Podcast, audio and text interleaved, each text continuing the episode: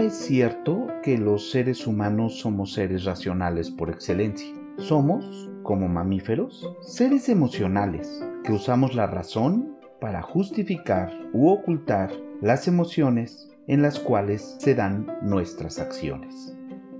Esto lo dijo Humberto Maturana, un biólogo chileno con especialidad en neurociencia y epistemología.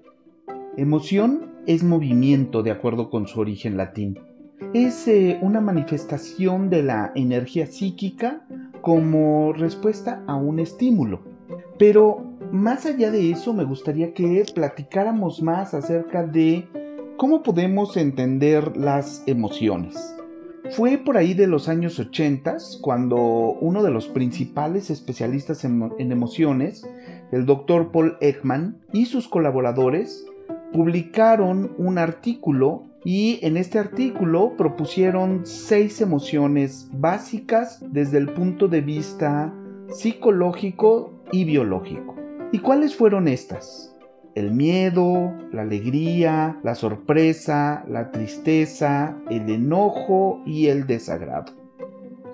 Estas seis emociones son precisamente uno de los modelos que hoy en día son más aceptados. No es el único acerca de las emociones y de hecho fue el modelo en el que se inspiró la popular película de Disney Intensamente que salió en 2005. Lo que él dice es que estas emociones básicas se hacen universales porque las encontramos prácticamente en todos los seres humanos y vamos a ver que una de sus características es que la compartimos con algunos animales, principalmente los mamíferos. Entonces las emociones se vuelven universales, innatas, y la idea es que no se ha encontrado que éstas estén hechas de la unión de dos emociones que pudiéramos considerar más simples.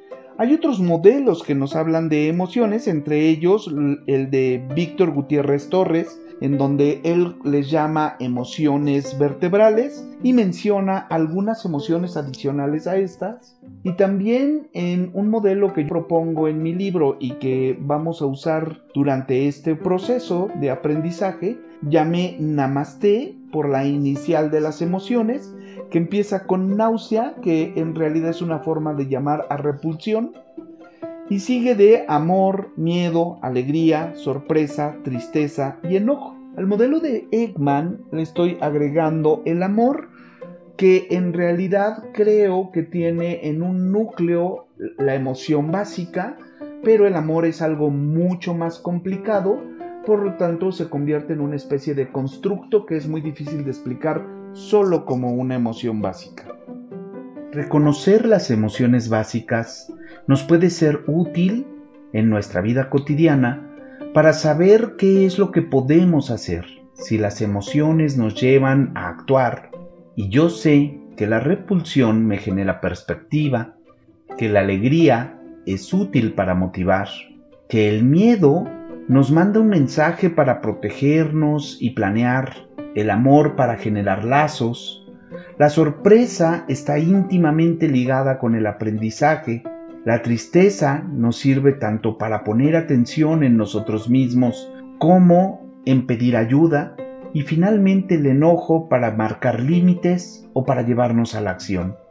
Todas estas son las acciones adaptativas que emanan de nuestras emociones el conocer las emociones y el asumirte como un ser emocional te va a ayudar a través de la conciencia y como veremos más adelante, a que puedas actuar mucho mejor para ti los que te rodean, simplemente regulando tus emociones.